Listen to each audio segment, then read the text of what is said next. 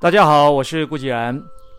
动辄三百万元起跳，甚至千万元起跳的保时捷名车，是很多男士的梦想。这么名贵的跑车，无论是维修保养，都是一个棘手的问题。别以为啊，原厂就可以提供完整的服务。在台湾这个曾经卖出最多保时捷的市场，却有一位黑手师傅，他不是来自保时捷原厂。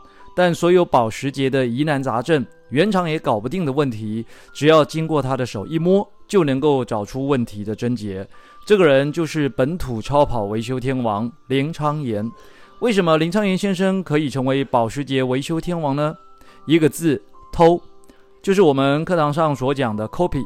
copy 什么呢？copy 别的师傅如何修车，如何拆解引擎、变速箱等等，然后进入研究。把白天学到的功夫从头来过，把所有的零件都摊开来研究，找出更精确的诊断及排除故障的方法，并且创造出自己独特的维修步骤，甚至发明出各种诊断及维修的工具。就是这样，经过十五年，从完全陌生各家车厂的车款，到能够完全的精熟，仿佛是汽车的医生，并且成为保时捷维修天王。来，我们复习一下。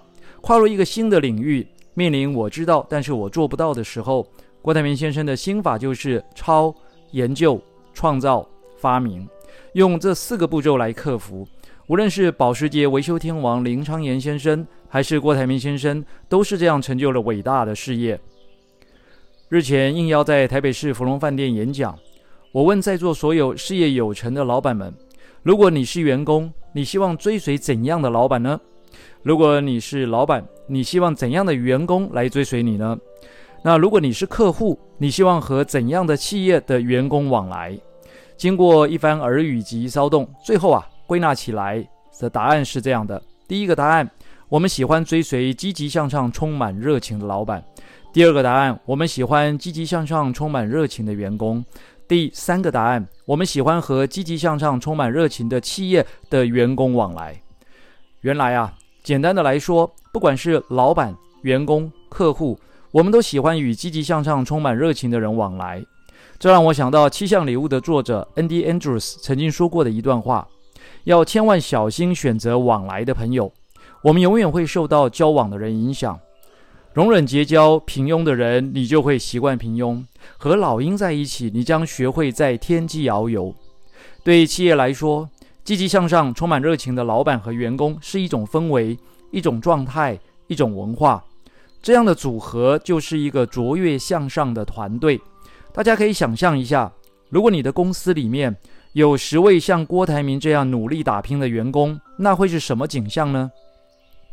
如果第一线服务客户的员工也都是像郭台铭先生这样的积极的人，那又会是什么样的结果呢？曾经啊，有一位创业不久的朋友问我。要怎样让部署具备忠诚度？我反问他：什么是忠诚度？现在企业没有哪一家是绝对的寡占，不做这一家可以做另外一家，再不行改行也可以。所以许多企业主都对人员流动率啊感到伤脑筋。但是封建时代会讲求忠诚度，是因为不忠诚要掉脑袋的，不是君王的脑袋，就是臣子的脑袋。所以关键不是忠诚度，而是企业的氛围。状态文化，如同上面和各位分享的答案，就是积极向上、充满热情的老板和员工。积极向上、充满热情的人，都是追求成功的人。什么是他们的成功方程式呢？成功等于技术加方法加人脉。技术来自于扎实的实战经验，方法来自深度了解、反复练习，人脉来自时间的积累与资源的整合。这三者都需要积极向上、充满热情的灵魂。以上就是今日的晨间小语，如果喜欢就帮忙转发出去喽。善知识要传递才能产生力量。我们下回再会。